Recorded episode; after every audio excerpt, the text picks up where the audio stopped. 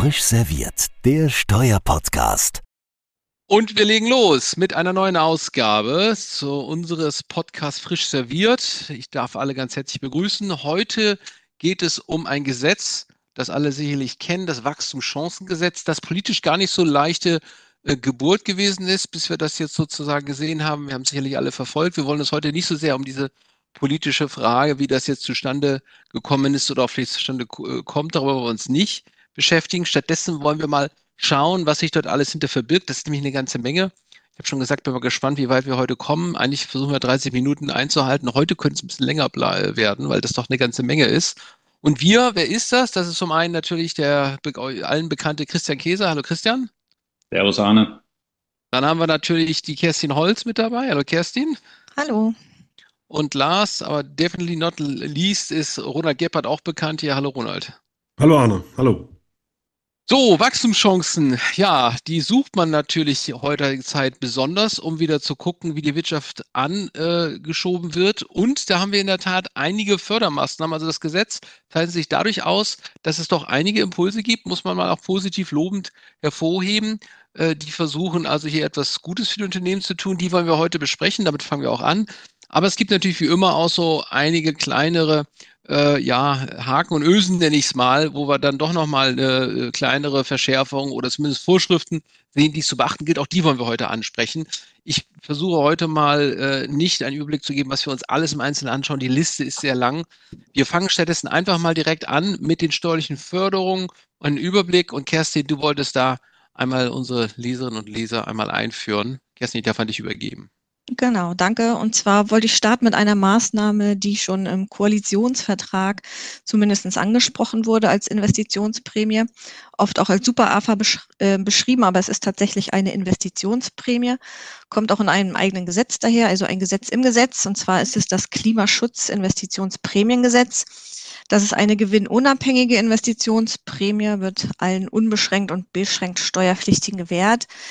Ähm, aber natürlich nicht auf alle Investitionen. Der Kreis der begünstigsten Investitionen wird hier im Gesetz eben festgeschrieben als Anschaffung und Herstellung neuer abnutzbarer beweglicher Wirtschaftsgüter des Anlagevermögens, als auch, äh, also es sind auch äh, zum Teil Maßnahmen an bestehenden Wirtschaftsgütern begünstigt, wenn nachträgliche Anschaffungs- und Herstellungskosten entstehen, aber eben nicht sämtliche Investitionen, sondern die Wirtschaftsgüter, die da begünstigt sind, müssen zum einen einem Einsparkonzept enthalten sein, was durch einen Energieberater oder Energiemanager erstellt wird. Sie müssen die Energieeffizienz der betrieblichen Tätigkeit verbessern und müssen in einer inländischen Wirtschaft, in einer inländischen Betriebsstätte betrieblich genutzt werden. Also das ist schon mal ein äh, Einschränkung des Kreises der betroffenen Wirtschaftsgüter. Und das Ganze ist befristet für Investitionen, die nach dem 31.12.2023 entstehen und entweder vor dem 01.01.2030 abgeschlossen wurden oder wenn zumindest Teilherstellungskosten entstanden sind oder Anzahlungen geleistet wurden bis zu diesem Stichtag. Das wurde auch jetzt zwischen Referentenentwurf und Regierungsentwurf nochmal ausgeweitet, der Förderzeitraum. Bisher waren es nur vier Jahre, jetzt sind es nach derzeitigem Stand sechs Jahre. Ähm, spannende Frage ist noch, wie viel ist förderfähig? Natürlich nicht alles, sondern die Bemessungsgrundlage der förderfähigen Investitionen ist begrenzt auf 200 Millionen Euro im gesamten Förderzeitraum, also nicht pro Wirtschaftsjahr, sondern im Förderzeitraum. Und die Prämie an sich ist dann 15 Prozent der Bemessungsgrundlage, also auch auf den Förderzeitraum bezogen wären das dann rechnerisch 30 Millionen Euro. Wie kommt man an die Prämie ran? Die gibt es jetzt nicht schon, wenn man Investitionen plant oder ähnliches, sondern muss ein Antrag gestellt werden. Dieser kann auch frühestens nach dem 31.12.2024 gestellt werden. Also in 2024 hat noch keine Chance, die Prämie zu erhalten. Und dann kann der Antrag gestellt werden bis äh, vor dem 1.1.2032. Genau, das ist quasi zwei Jahre nach Ende des Förderzeitraums. Es ist nicht nur ein Antrag möglich. In diesem Förderzeitraum kann man dann insgesamt viermal einen Antrag stellen. Auch das wurde äh, im Regierungsentwurf nochmal ähm, erhöht, diese Anzahl. Voraussetzung ist für so eine Stellung eines Antrags, dass die Bemessungsgrundlage, also die förderfähigen Aufwendungen dort mindestens 10.000 Euro betragen. Diese Grenze wurde herabgesetzt. Das waren im Regierungsentwurf noch 50.000. Also insgesamt schon eine Form der äh, Begünstigung hier, auch wenn ähm, noch einige Kritikpunkte an diesem neuen Modell offen sind. Und da würde ich gleich mal die Runde zurückgeben. Ja, vielleicht was die Kritikpunkte angeht, aber nur ganz kurz. Ähm, Wachstumschancen ergeben sich da ja vor allem auch für die Energieberater. Und Kerstin hatte es genannt, durch einen zugelassenen Energieberater muss das Energieeinsparkonzept erstellt worden sein. Es gibt ähm, eine Hintertür äh, für äh, Unternehmen, die nach einem bestimmten Audit-Schema ein zertifiziertes Energie- und Umweltmanagesystem eingefügt haben. Die können ihren eigenen Energiemanager ähm, hier anstelle eines ähm, unabhängigen Energieberaters zum Einsatz bringen. Das dürfte allerdings nur für wirklich große Unternehmen der Fall sein. Das heißt, für, für die KMUs wird es der externe Energieberater sein. Das verursacht Kosten äh, und das ist natürlich auch ein bisschen ähm, ein, ein Punkt auch bei der Planbarkeit von Maßnahmen, weil ich eben erst mit dem Energieberater dann den, den Segen kriege des Konzeptes. Aber ich glaube, wir belassen es mal äh, dabei.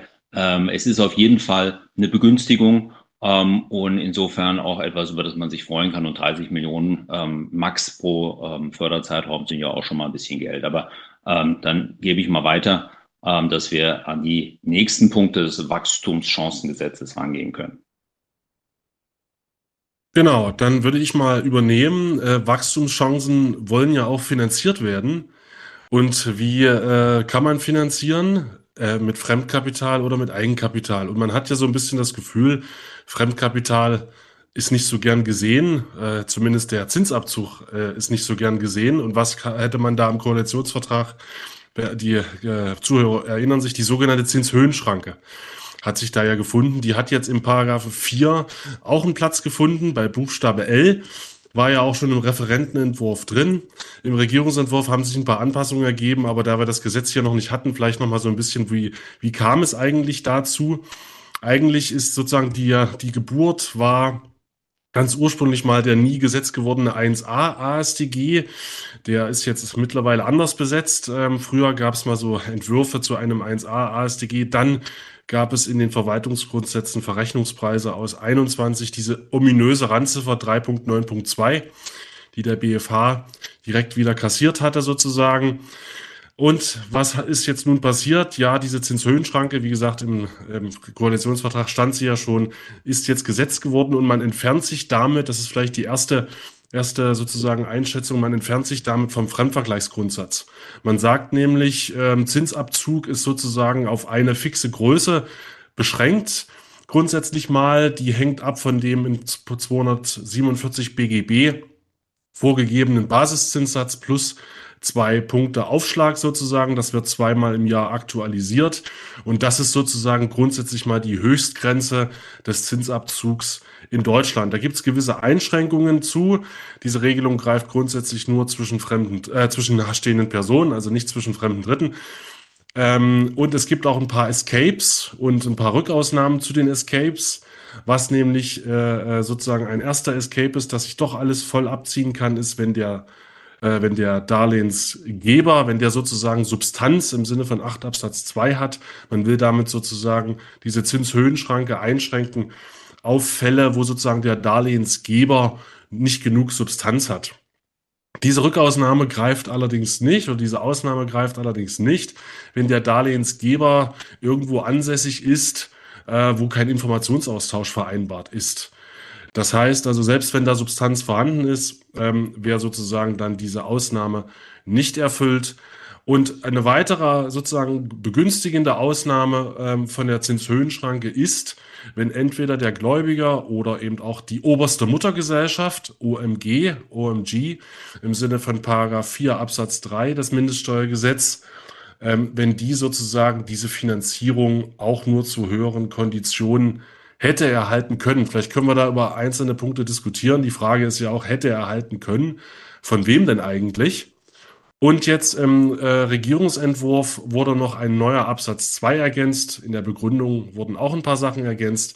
Es wurde nämlich ergänzt, dass man sozusagen ein bisschen Zeit hat, Bestandsdarlehen anzupassen. Weil das Interessante ist ja, man schließt ja Darlehen üblicherweise über mehrere Jahre. Und zweimal im Jahr werden dann diese Basiszinssätze geändert. Was ist denn eigentlich, wenn ich sozusagen durch eine Absenkung des Basiszinssatzes plötzlich in den Anwendungsbereich rutsche? Dann sagt der Gesetzgeber oder der Regierungsentwurf nun, dann hat man einen Monat Zeit, die Darlehenskondition anzupassen. äh, damit man sozusagen doch nicht in den Anwendungsbereich der Zinshöhenschranke fällt. Also eine, eine bunte, ein bunter Strauß von Fragen, die sich da so stellen. Ich würde einfach mal an Arne zurückgeben. Vielleicht können wir das kurz diskutieren.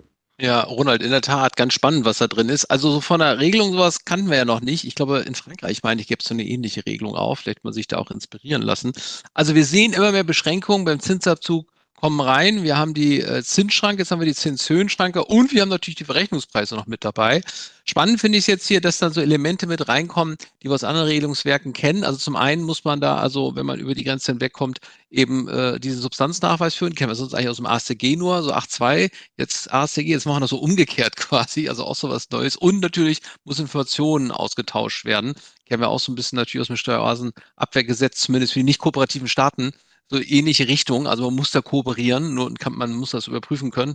Äh, auch hier so eine, so eine ähnliche Tendenz. Ähm, trotzdem ist natürlich so ein bisschen die Frage, hat das jetzt noch eine Bedeutung? Hängt natürlich an den Zinssätzen ganz maßgeblich auch an. Also wenn wir jetzt natürlich Situationen haben, wo wir einen höheren Leverage haben und vielleicht natürlich auch einen höheren Zinssatz, weil vielleicht einfach die, die Risiken einfach höher sind, kann das im Einzelfall schon natürlich eine Bedeutung haben. Trotzdem, Christian, gleich auch schon mal die Frage an dich, ob das dann quasi vielleicht auch äh, doch nicht so die Bedeutung dann letztlich hat, weil die, weil die, die Höhe vielleicht ja dann doch so ein bisschen hilft.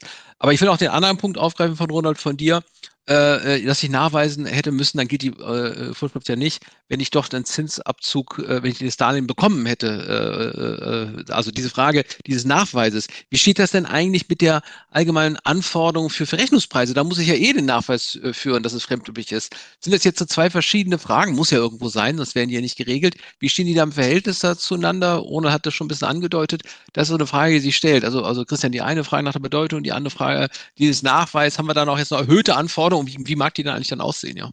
Naja, wir kennen ja das mit dem Nachweis, Arne, äh, auch aus dem 8b Absatz 3. Und wir hatten das, glaube ich, letztes Jahr, ein paar Monate nach dem Start des äh, Kriegs Russlands in der Ukraine diskutiert, ähm, weil da ja auch die Möglichkeit eines Escape draußen ist oder, oder die Möglichkeit, den, äh, die Teilwertabschreibung auf konzerninterne grenzüberschreitende Darlehen steuerwirksam geltend zu machen, wenn ich eben einen externen Nachweis bringen kann. Und das hat ja die Finanzverwaltung bislang immer sehr, sehr restriktiv ausgelegt. Und mit der Historie blickt man natürlich auch nicht mit, äh, mit äh, frohem Mut auf so eine Regelung. Und äh, wenn es genauso angewandt wird, dann schätze ich mal, dass der Nachweis sehr, sehr schwer werden dürfte, weil da war ja die, die Anforderung oder ist auch immer noch die Anforderung, dass ich ein echtes Bankvergleichsangebot ähm, und zwar im Zeitpunkt der Begründung des Darlehens auf den Tisch legen muss oder schon haben musste. Ja, sonst komme ich nicht raus.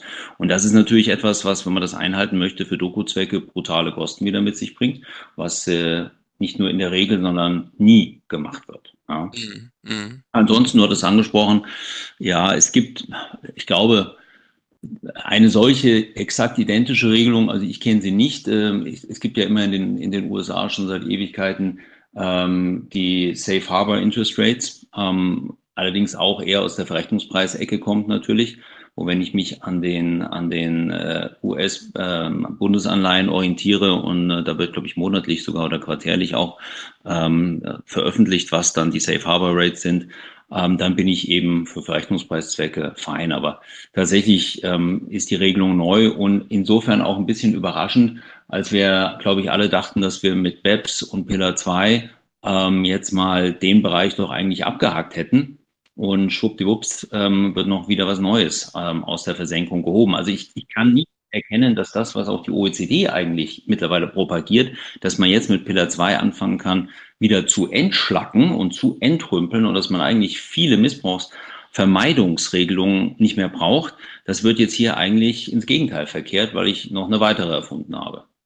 Ja, so ist das wohl, in der Tat. Also spannend, wie das so in eine Gesamtgemengelage äh, da reinpasst politisch. Also auf jeden Fall eine Sache ist klar, das wird vermutlich so kommen. Scheint politischer Konsens zu sein. Es muss ja auch Wachstum nicht nur für Energieberater, sondern auch für die steuerberatende Branche geben. Naja, dafür wird auf jeden Fall gesorgt, ja. Und damit es also auch weiterhin dort Wachstum für die Branche gibt, also alle zu Hause an den Geräten, äh, die werden vielleicht sich über auch diese Förderung vielleicht sogar freuen, weiß ich nicht. Naja, eigentlich freuen kann man sich ja nicht.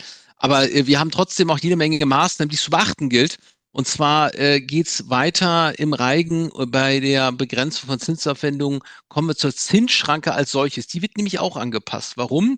Weil natürlich einige Vorgaben der ATAT noch offen sind und die will man hier anpassen. Allerdings daneben wird auch an verschiedenen anderen Stellen noch etwas äh, adjustiert und äh, was wird da passiert? Also zum einen war ja die Frage, ob man die drei Millionen Grenze äh, äh, hier als Freigrenze oder einen Freibetrag sozusagen vorsieht. Jetzt soll es doch bei der Freigrenze bleiben. Ursprünglich war ja der Freibetrag ange, angedacht gewesen äh, im ursprünglichen Entwurf. Das hat sich jetzt also doch hier an der Stelle nochmal zurückgedreht. Ansonsten ist diese Grenze zukünftig äh, also auch für äh, Betriebe zusammen zu betrachten, wenn diese unter einheitlichen Leitungen oder beherrschenden Einfluss durch Personen stehen. Also offenbar will man versuchen, hier so Aufspaltungen zu verhindern, wo ich also verschiedene Betriebe ähm, sozusagen errichte, die aber faktisch durch eine Person geleitet werden. Man kennt das vielleicht in bestimmten Konstellationen, wo so mit Personengesellschaften äh, sozusagen gearbeitet wird. Ich denke mal vor allem sieht man das ja auch im Bereich vielleicht der Immobilien mal häufiger, wo Objektgesellschaften auch dann gang und gäbe sind. Da soll also zukünftig diese Grenze zusammen betrachtet werden. Also hier gilt es in besonderem Maße zukünftig einen Blick darauf zu haben, ob eine der eine einheitliche Leitung eben an der Stelle äh, vorliegt. Denn soll außerdem diese bisherige Ausschlussgrund für die Konzernzürigkeit bei einer engeren Stand-Alone-Klausel neu sozusagen geregelt werden, will ich mal so ein bisschen jetzt hier über die EK-Tests mal ein bisschen höher hinweggeben, sondern stattdessen noch eigentlich zu dem Kern kommen, der zumindest Kern nach der, nach der Begründung. Es sollte ja die Umsetzung des ATAT-Gesetzes erfolgen. Und da ist noch vor allem der Zinsbegriff also hier auch zu nennen. Der wird nämlich zukünftig erweitert. Bisher waren hier nur Zinsaufwendungen erfasst oder Vergütung für Fremdkapital im Terminus technicus. Zukünftig sollen auch wirtschaftlich gleichwertige Aufwendungen, sonstige Aufwendungen im Zusammenhang mit Beschaffung von Fremdkapital ähm, erfasst werden. Also hier klare Erweiterung des Begriffs. Was da drunter fällt, wird man dann zukünftig auch äh, schauen müssen. Aber sicherlich äh, hat man da so eine gewisse Sorge, was passiert, wenn da irgendwelche Absicherungsgeschäfte äh, vorhanden sind und Derivate. Da werden wir mal gucken, wie die Verwaltung damit umgehen wird. Aber da ist natürlich schon hat man natürlich die Ohren gespitzt und befürchtet natürlich dann auch hier, dass eine entsprechende ähm, Erweiterung eben vorliegt. Äh, außerdem gibt es eine ähm, Ausnahme von der Zinsschranke, die auch im Entwurf, Regierungsentwurf vorgesehen war für öffentliche Infrastrukturprojekte. Die gibt es auch weiterhin äh, an der Stelle. Der EBITDA-Vortrag, der soll dann also zukünftig etwas großzügiger gehandhabt werden. Der ist auch dann zu ermitteln und festzustellen, wenn die Zinsschranke gar nicht zur Anwendung kommt. Früher war das so ein bisschen anders an der Stelle. Aber gleichzeitig sollen diese Regelungen zum Untergang von EBITDA und Zinsvortrag auch dann greifen, wenn also zukünftig nur Teilbetriebsaufgaben vorgenommen werden. Diese Teilbetriebsaufgaben führen natürlich dann vielleicht wieder auch zu Abgrenzungsfragen, wann also zukünftig so ein Teilbetrieb ist. Also auch da mag man schon wieder jetzt umgekehrt den Streit sozusagen vermuten, wenn man was verkauft und dann vielleicht zukünftig in der Betriebsführung sich darüber streitet, dass was da verkauft wurde, vielleicht sogar jetzt hier dann negativ die Eignung des Teilbetriebs hat, auch ganz eigentlich skurril. Sonst wollen wir den Teilbetrieb haben, um die Steuerneutralität zu erleisten. Zukünftig wird es also umgekehrt werden. Vielleicht müssen wir dann zukünftig Christian dann auch sogar verbindliche Auskünfte zum Nichtvorliegen eines Teilbetriebs stellen. Frage ich mich jetzt hier so gerade, wo wir drüber nachdenken. Also auch so ganz skurril, aber das ist dann eben so eine so eine Frage, die eben hochkommt. Und ja, last but not least, im, am 8a KStG wird noch eine Regelung getroffen, dass also zukünftig sämtliche Einkünfte immer in jedem Fall als einen Betrieb gelten. Da fragt mich ja, warum braucht man das eigentlich? Das war in der Vergangenheit übrigens ja auch schon so bei den unbeschränkt Steuerpflichtigen äh, Kapitalgesellschaften, die hatten ja per se einen, einen Betrieb, aber bei den beschränkt Steuerpflichtigen war das immer so ein bisschen eine, eine Frage, die hochkommt. Oder sagen wir mal so, da, da wurde eigentlich gesehen, dass wir verschiedene Betriebe haben. Also stellen wir uns vor, eine ausländische Gesellschaft mit inländischen Grundstücken oder so. Ne? Da kann man sich die Frage stellen, wie viele Betriebe sind das? Ist es einer, sind das mehrere? Also zukünftig hier eine klare Regelung, ist es ein ein Betrieb, der vorliegt. Also ein ganzer Passus an verschiedenen technischen sozusagen Anpassungen, die vielleicht äh, ja uns dann auch zukünftig beschäftigen können. Ich weiß nicht, äh, ob einer von euch einen Blick dazu hat. Diesen Teilbetrieb finde ich irgendwie so ganz, ganz, ganz äh, interessant, ne? dass man zukünftig vielleicht dann aufpassen muss, also ich glaube, das ist da, man, man vermutet ja mal Schle Schlechtes und Schlimmes, das wäre so das, was ich als erstes mir so ins Auge gefallen wäre. Ja. Aber ich weiß nicht, Christian, ob du das. Es gibt tolle Planungsmöglichkeiten, Arne, weil ähm, wenn du eine Teilbetriebsausgliederung planst, dann gehst du einfach im Vorfeld hin äh, und äh, schaust, dass du dir unter falschem Vorzeichen versuchst bestätigen zu lassen, dass es kein Teilbetrieb ist. Die Finanzverwaltung wird dann versucht sein, dir zu bestätigen, es ist ein Teilbetrieb und dann sagst du, okay, Jetzt äh, habe ich ja meine Teilbetriebsausgliederung quasi in trockenen Tüchern. Ist doch an sich äh, auch eine Chance. Ist eine sehr gute Idee, aber die Frage ist nur, hat das dann Bindungswirkung, weil du natürlich diese Frage in einem Normzusammenhang gestellt hast, ja? Also da, da kann man sich dann auch wieder streiten, ja? Viele Scherzanmerkungen haben keine Bindungswirkung. auch diese vielleicht. Ronald wollte noch was sagen, ja. Genau, vielleicht nochmal eine Ergänzung dazu, was hier so ein bisschen reinge sich reingeschlichen hat, jetzt auch im Regierungsentwurf. Da steht ja jetzt auch drin, dass sofern sich sozusagen der Zinsaufwand eines Jahres aus einem Zinsvortrag des Vorjahres generiert, sollen ja die Ausnahmen insoweit gar nicht mehr anwendbar sein. Das heißt, diese, ich sag mal, aus dem Zinsvertrag resultierenden Zinsaufwendungen des laufenden Jahres sind nur abzugsfähig, wenn ich genug EBITDA habe. Es war ja früher aber mal gang und gäbe, dass man durch Escapes auch mal einen Zinsvortrag in einen Verlustvortrag äh, vielleicht äh, hätte verwandeln können. Ich glaube, da muss man jetzt mal gucken, ob das noch funktioniert, ne? Ja, wahrscheinlich nicht. Das ist in der Tat so. Also der Zinsvortrag, der ist dann sozusagen auch interessant. In der Tat gibt zwei Kategorien von Zinsen. Den echten Zinsen und der sozusagen ja Zinsvortrag, der auch ein Zins ist, der ist dann aber sozusagen noch, noch ja mit mehr Nachteilen behaftet. Ne? Also ganz spannend. Aber ich glaube, die Zeit drängt und wir haben noch ein paar Themen mit dabei. Kerstin, 34a ESTG und 10d ESTG sind noch so zwei Punkte. Ne? Genau. Und zwar, weil sich da einige Änderungen zwischen Referenten und Regierungsentwurf ergeben haben, wo nach dem Referentenentwurf vielleicht einige Steuerpflichtige sich gefreut haben. Fangen wir mal mit der Thesaurierungsbegünstigung an. In äh, dem Fall ist quasi fast eine Chance vertan worden, denn die Regelung leidet ja sozusagen seit ihrer Einführung unter dem ähm, Einschlusseffekt oder Lock-in-Effekt. Ähm, das heißt, wenn man diese Thesaurierungsbegünstigung in Anspruch nimmt, wird ja ein nachversteuerungspflichtiger Betrag festgestellt, der dann später eben zum festen Satz von 25 Prozent nachversteuert wird. Das Problem ist nur, dass diese Nachversteuerung bei jeder Entnahme in künftigen Jahren eintritt, unabhängig davon, ob die Entnahme jetzt in den Vorjahren auf einem nachversteuerungspflichtigen Ereignis beruht hat oder nicht. Also auch Vollversteuerung, also voll ursprünglich versteuerte Gewinne oder steuerfreie Gewinne, Altrücklagen. All die, wenn die entnommen werden, können die zu dieser Nachversteuerung führen. Und das sollte eigentlich nach Referentenentwurf durch die Einführung eines nachversteuerungsfreien Entnahmevolumens sollte sich dieses Problem ähm, quasi oder sollte dieser Effekt verhindert werden. Der galt zwar auch nur, es war auch nur vorgesehen, dass das für künftige ähm, voll versteuerte oder steuerfreie Gewinne ähm, äh, zu, zum Tragen kommt, aber letztendlich wurde dieser, dieser Vorschlag im Regierungsentwurf leider gestrichen. Auch andere Stellschrauben bei der Begünstigung der Thesaurierungsbegünstigung, wie das die auch im Vorauszahlungsverfahren anzuwenden ist, findet man im Regierungsentwurf nicht mehr. Was man weiterhin findet, sind sämtliche Verschärfungen an der Thesaurierungsbegünstigung, dass nämlich äh, künftig auch quotale Nachversteuerungen möglich sind bei der Übertragung von Teilbetrieben oder auch andere Gestaltungen, die ähm, jetzt äh, bei der 34a-Regelung dann verschärft werden. Die findet man weiterhin im Regierungsentwurf. Ähm, und jetzt zum großen Thema Verluste. Verluste war ja auch in den Corona-Maßnahmenpaketen immer schon ein großer Bestandteil. Da wurden ja schon einige Regelungen ähm, ausgeweitet. Konkret geht es um den Verlustabzug, zunächst um den Rücktrag. Da haben wir ja schon mit dem vierten Corona-Steuerhilfegesetz eine Ausweitung des zeitlichen Verlustrücktragsmöglichkeiten auf zwei Jahre gehabt. Das wird jetzt noch um ein weiteres Jahr verlängert. Man kann also auch in den dritten, ähm, dem Verlustjahr vorangegangenen Veranlagungszeitraum Verluste zurücktragen allerdings auch nicht frei wählbar. Man muss dann immer schon in der zeitlichen Reihenfolge zurückgehen, erst in den vorangegangenen Veranlagungszeitraum, dann in das Zweitjahr zurück und danach ist eben jetzt noch ein drittes Jahr möglich. Und auch die Höhe der, ähm, des Verlustrücktrages wird jetzt dauerhaft ähm, angehoben.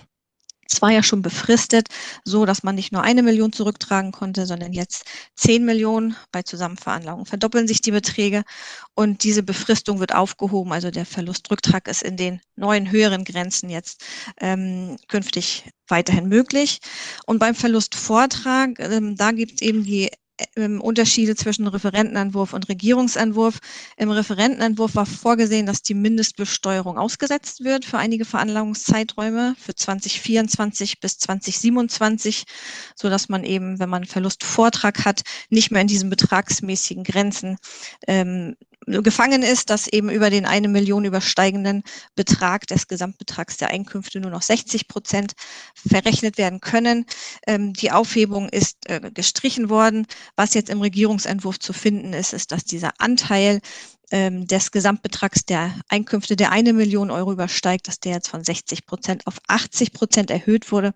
Also letztlich eine kleine Verbesserung, aber sie wurde eben nicht mehr die Mindestbesteuerung für die Veranlagungszeiträume 2024 und 27 ausgesetzt. Und ab 2028 würde man quasi zum Status quo zurückfallen, auch nur mit der ähm, Begrenzung auf das äh, eine Million unbeschränkt steuerpflichtig ist. Also beim Verlustvortrag wird die Erhöhung die wir beim Verlustrücktrag haben auf die 10 Millionen, wird dann an der Stelle dort leider nicht nachvollzogen. Das Ganze gilt nicht nur fürs ESTG, sondern im Gewerbesteuerrecht findet man in 10a Gewerbesteuergesetz eine entsprechende Regelung. Also grundsätzlich auch hier Erleichterungen, aber nicht in diesem Umfang, wie sie nach dem Referentenentwurf noch zu hoffen waren. Also eine kleine Anschub sozusagen Finanzierung immerhin. Man ist darüber auch schon froh, man besser als nichts. Äh, Christian, da kann uns gleich was zu sagen. Ich glaube, wir sind froh darüber. Auch vielleicht zur degressiven AFA, die kannst du vielleicht gleich mal mit ansprechen. Ne? Das wird ja immer wieder doch durchaus als hilfreich angesehen, oder? Ja, die degressive AFA ist ja ein alter Bekannt und es ist eine alte Forderung auch der deutschen Wirtschaft. Ähm, mit dem zweiten Corona-Steuerhilfegesetz hat es ja eine degressive Abschreibung für bewegliche Wirtschaftsgüter des Anlagevermögens gegeben. Das ist auch mal verlängert worden dann bis 31.12.2022. Und jetzt im 7 Absatz 2 Satz 1 wird es eben nicht komplett entfristet, aber zumindest mal verlängert. Und zwar für alle Anschaffungen, die nach dem 30. September 2023 stattfinden und vor dem 1. Januar 2025 erfolgen. Ähm, das ist natürlich ein Stimulus und so ist das Ganze auch gedacht. Ich glaube, noch mehr Planungssicherheit äh, gäbe es, wenn man das entfristet einführen würde und zur dauernden Institution macht. Äh, das gleiche übrigens mit einem neuen Paragraph 7 Absatz 5a für äh, Gebäude, die Wohnzwecken dienen. Denn ich meine, das hat man auch schon mitbekommen, die Bautätigkeit ist stark rückläufig aufgrund der gestiegenen Baukosten und der Inflation, aber natürlich auch aufgrund der äh, Refinanzierungskosten. Ähm, das ist in einigen Bereichen komplett zum Erliegen gekommen und auch da möchte man eben mit einer degressiven AFA für Baumaßnahmen ebenfalls wieder, ich glaube, nach dem 30. September diesen Jahres startend ähm, bis Ende 29, wenn ich nicht falsch liege, möchte man da einen Anreiz setzen. Ähm, auf jeden Fall zu begrüßen. Genau. Immerhin kann man sagen, haben wir da also auch ein paar Erleichterungen. Ja, und dann würde ich sagen, kommen wir vielleicht auch zu Änderungen, jetzt auch ein bisschen technischer Natur im Bereich 1a KSTG. Ronald, ne, und da haben wir ja auch die Vorschrift, die gibt es schon länger und da gibt es immer wieder so ein paar Problemkreise, sage ich mal, äh, in so Konstellationen von Neugründen und ähnliches. Da haben wir jetzt Abhilfe geschaffen bekommen. Vielleicht magst du mal ganz kurz uns, uns berichten, was wir da zukünftig zu erwarten haben. Ja, sehr gerne. Also der 1a war ja im Grunde genommen eine gute Sache, dass man sozusagen zivilrechtlich im Personengesellschaftsregime äh, bleibt, was auch Vorteile haben kann, also nicht steuerliche Vorteile haben kann, ähm, und dass man steuerlich aber in der Körperschafts- oder in der Kapitalgesellschaftswelt segelt. Woran dieses äh, Gesetz immer so ein bisschen in Anführungsstrichen krankte, war, dass man sozusagen sich einmal im Jahr dafür entscheiden musste, äh, geht man rein oder nicht, bis Ende November, dann mit Start ab dem 1.1. des Folgejahres. Ähm, das hat man jetzt ähm, äh, für zwei Konstellationen eigentlich ganz, ganz gut geregelt. Also man sagt jetzt, wenn ich innerhalb von einem Monat nach der Neugründung einer Personengesellschaft, wenn ich da sozusagen den Antrag stelle, dann kann ich schon von Anfang an äh, sozusagen als Kapitalgesellschaft fungieren. Das ist also direkt ab, ab Gründung. Eine Sache ist auch noch geregelt worden, wenn ich jetzt äh, einen Formwechsel habe, also einen zivilrechtlichen Formwechsel, wenn ich eine Kapitalgesellschaft in eine Personengesellschaft wechsle, dass ich dann sage, ich möchte aber steuerlich ununterbrochen in der Kapitalgesellschaft bleiben, dass man dann äh, durch den Antrag nach 1a da wurde die Begründung im Regierungsentwurf jetzt auch nochmal angepasst, dass man dann sozusagen durch den äh, Antrag nach 1a ununterbrochen in der Kapitalgesellschaftswelt bleibt. Und in der Vorstellung der Begründung kommt es dann eben nicht zu einem Ping-Pong, worauf man ja kommen könnte, dass ich sage, ich gehe erstmal zurück in die Perskes steuerlich, umwandlungssteuerlich und dann mache ich den 1a-Antrag und dann gehe ich wieder zurück. Für dieses Ping-Pong gibt es ja auch eine Regelung in 1a Absatz 4 Satz 7, die regelt aber den anderen Fall. Und äh, laut Begründung passiert hier durch den Antrag eben dieser, dieses Ping-Pong nicht. Was äh, auch ausgeweitet wurde, ist, die GBR darf jetzt auch äh, Antrag stellen, was vielleicht auch im Lichte des MOPEC auch gut ist. Da wird ja die GBR auch aufgewertet. Das heißt, auch eine GBR kann jetzt beantragen. Ähm, in der Praxis war auch immer ein großes ähm, Optionshindernis war, dass, äh, dass ich Komplementäranteile an der Komplementär GmbH mit einbringen musste als wesentliche Betriebsgrundlage. Die darf man jetzt zurückbehalten. Äh, also auch eine gute Sache, die muss ich sozusagen nicht vorher einbringen. Ähm, und dann noch eine Frage, die auch immer in der Praxis so ein bisschen für, für Schwierigkeiten gesorgt hätte, wenn man dann die Option gezogen hätte, dass der Zufluss bei Ausschüttungen schon bereits dann anzunehmen war, wenn ich eine Auszahlung verlangen konnte. Und da war natürlich immer die Frage, wann kann ich denn eine Auszahlung verlangen? Und jetzt sagt man eben, der Zufluss ist erst bei Entnahme, was eigentlich auch eine gute Sache ist und möglicherweise auch später als bei einer echten Capges weil beim beherrschenden Gesellschafter ist ja der Zufluss vielleicht auch mal früher als erst bei Entnahme. Da ist sozusagen hier die Option möglicherweise sogar besser. Das nur mal so als kurzen Abriss, äh, was im 1a so in der, in der Mache ist, Arne.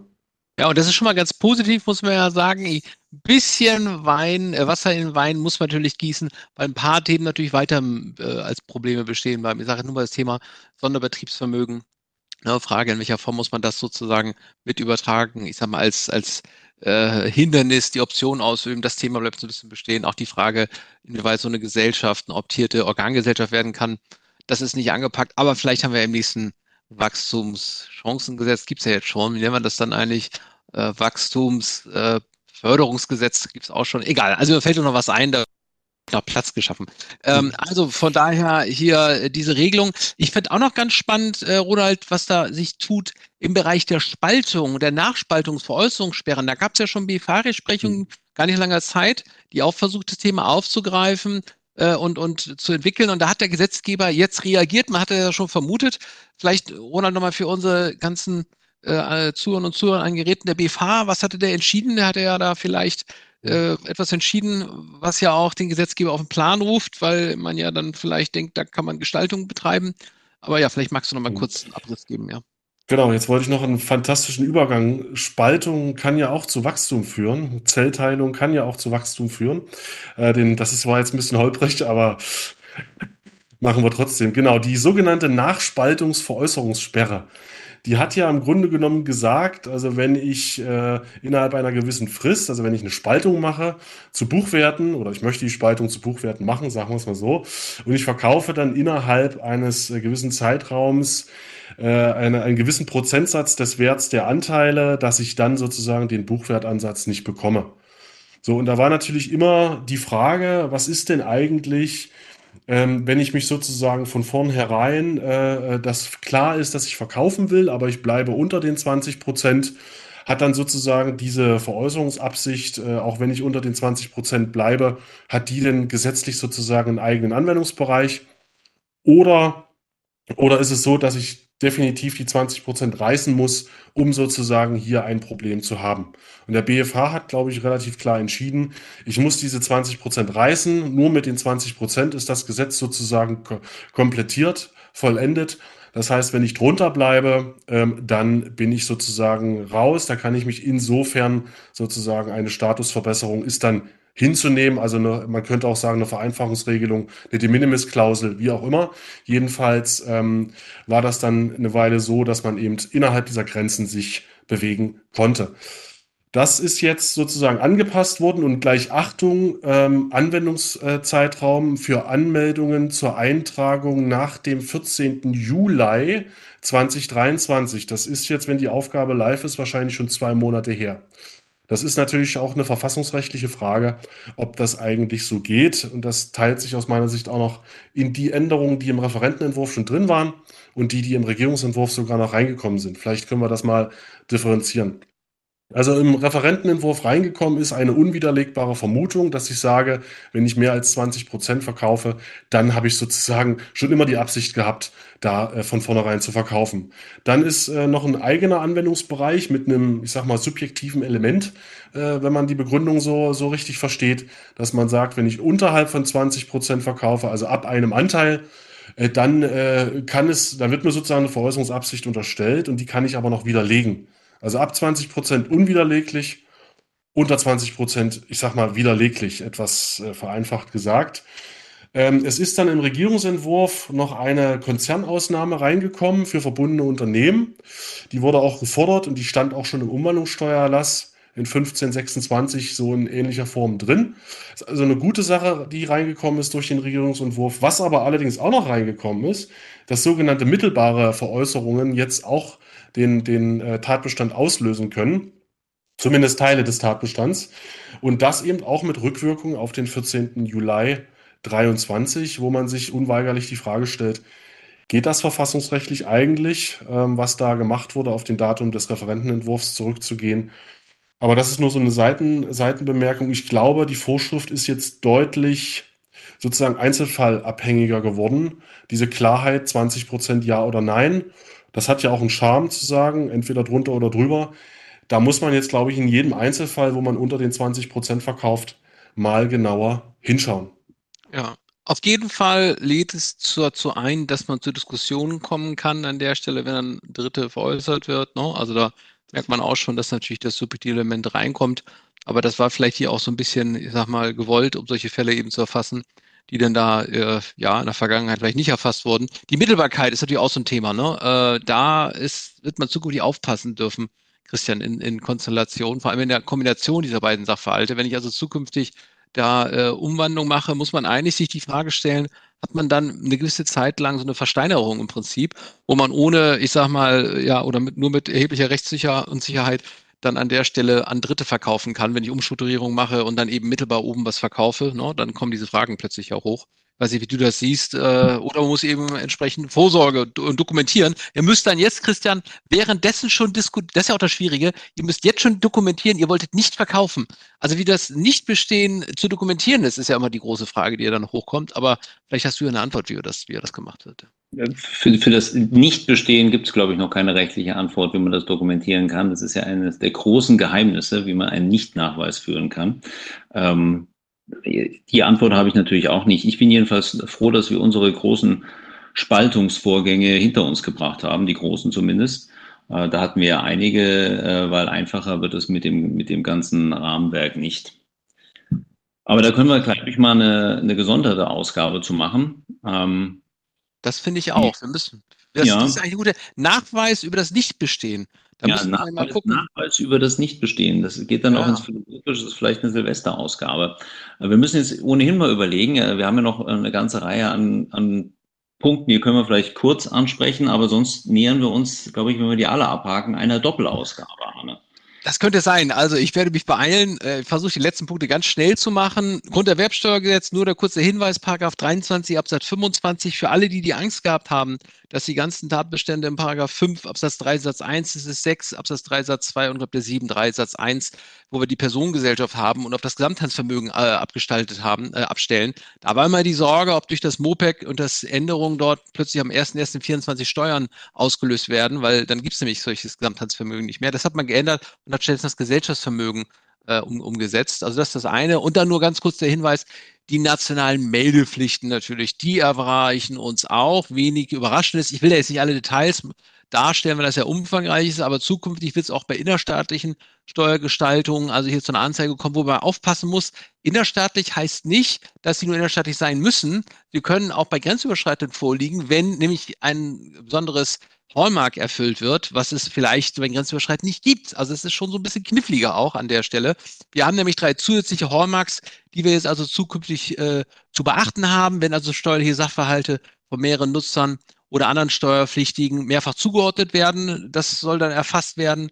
Dann bei sogenannten Kopplungsgeschäften soll es also auch an der Stelle zu einem äh, äh, zu einer Anzeige kommen. Also wenn Rechtsgeschäfte so abgestimmt sind, dass Verluste entstehen, Kopplungsgeschäfte, so nennt es der Gesetzgeber, da soll es auch zu einer Anzeige kommen. Und last but not least, wenn wir unangemessene rechtliche Schritte eines Beteiligten haben, um einen Steuervorteil im Bereich des Kapitalertragssteuerabzugs zu erreichen. Sehr, sehr weit. Ja, also das ist, glaube ich, hat wirklich auch noch eine Bedeutung auch für die grenzüberschreitenden Fälle. Da würde ich erwarten, sogar die meisten Anwendungs Anwendungsfälle. Es gibt dann noch Grenzen, die man erfüllen muss, bezogen auf die äh, jeweiligen äh, äh, Steuerpflichtigen, die das dann also äh, nutzen. Die kann man hier mal kurz erwähnt haben. Das sind 15 Millionen Euro pro Wirtschaftsjahr Umsatzschwelle. Es gibt eine Einkommensschwelle von 20 Millionen Euro. Äh, und äh, ja, und dann gibt es noch eine Einkommensschwelle, die liegt, glaube ich, bei 2 Millionen Euro, wenn ich das richtig sehe. Äh, äh, allerdings, genau, das muss man so ein bisschen im Blick haben. Die können dann je nach Fall mal zur Anwendung kommen, mal, mal ja oder mal nee, nein. Also das sind sicherlich nochmal äh, bestimmte äh, Meldesverpflichtungen, die sicherlich die Praxis nochmal beschäftigen werden. Bin jetzt nochmal gespannt, ob das jetzt auch nochmal vielleicht im Mittelstand nochmal dazu führt, dass man sich erheblich damit beschäftigen wird müssen. Ich denke mal, das wird so sein. Äh, aber auf jeden Fall das also noch oben drauf sozusagen als etwas, was man als Compliance noch zu erfüllen hat. Und dann, ja, haben wir noch, Christian, noch abschließend noch so ein paar Punkte, haben wir ja. als Sonstiges genannt, ne? Ja, also für diejenigen, die, die immer noch bei uns sind, ähm, ich habe mir gerade gefragt, ob das jetzt äh, mit, dem, mit dem letzten Hallmark, das du angesprochen hast, den unangemessenen Gestaltungen im Bereich vom Kapitalertragssteuerabzug, ob das jetzt noch so ein später Nachläufer von Cum-Ex ist. Diejenigen, die es immer noch nicht gerafft haben, dass es äh, strafbar ist ähm, und auch nicht mehr funktioniert technisch, äh, ist aber dennoch versuchen, die müssen jetzt eine, eine Meldung machen. Aber melden macht frei. Also ist es komplett durchdacht und äh, ich finde es gut, dass das Erfolgsmodell DAX 6 jetzt auch perpetuiert wird äh, in, in den reinen innerdeutschen Bereich hinaus. Wir haben noch eine ganze Menge an Kleinkram, äh, vielleicht wirklich nur im Abriss, im Umsatzsteuerrecht. Der Arne und ich, äh, wir sind absolute Umsatzsteuerprofis. Da gibt es eine ganze Menge an Regelungen und Änderungen. Äh, die äh, elektronische Rechnung wird zum Beispiel verpflichtend gestellt für ähm, sonstige Leistungen und Lieferungen im Inland und natürlich auch in den Bereichen, die zu Paragraph 1 Absatz 3 gehören, also dem Wattenmeer und irgendwelchen Küstenstreifen. Ähm, zur elektronischen Rechnung, Arne, ich glaube, da sollten wir wirklich mal äh, ein gesondertes Format machen, damit wir auch jemanden einladen können, der weiß, wovon er spricht. Ähm, bei der Forschungszulage, da gibt es Änderungen, die sind auch erfreulich.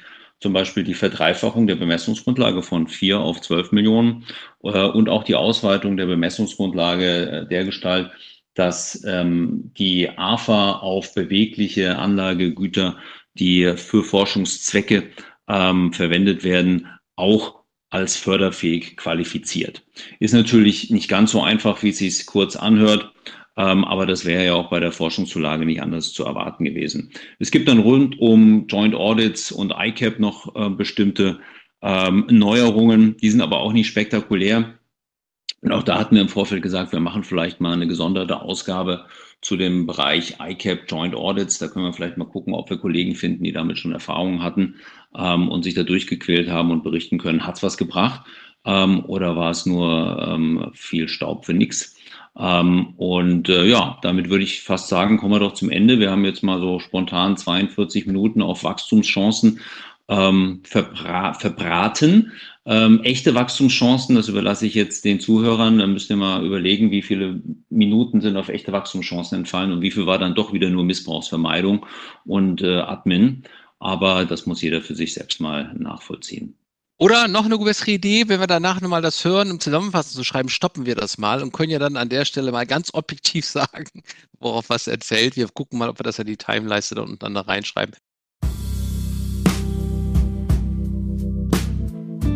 Vielen Dank für alle, die dabei gewesen sind. Das waren 42 Minuten anstrengend. Wer, wer jetzt erschöpft ist, äh, keine Sorge, wir sind auch erschöpft. Das ist ganz normal an der Stelle. Es liegt daran, es ist wirklich viel.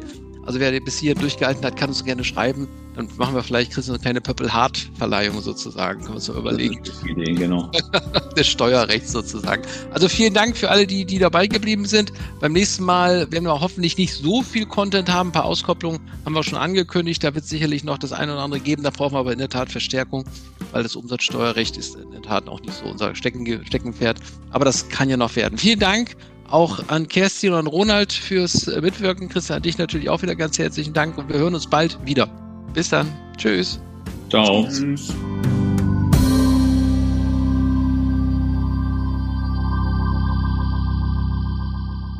Frisch serviert, der Steuerpodcast, powered by CH Beck.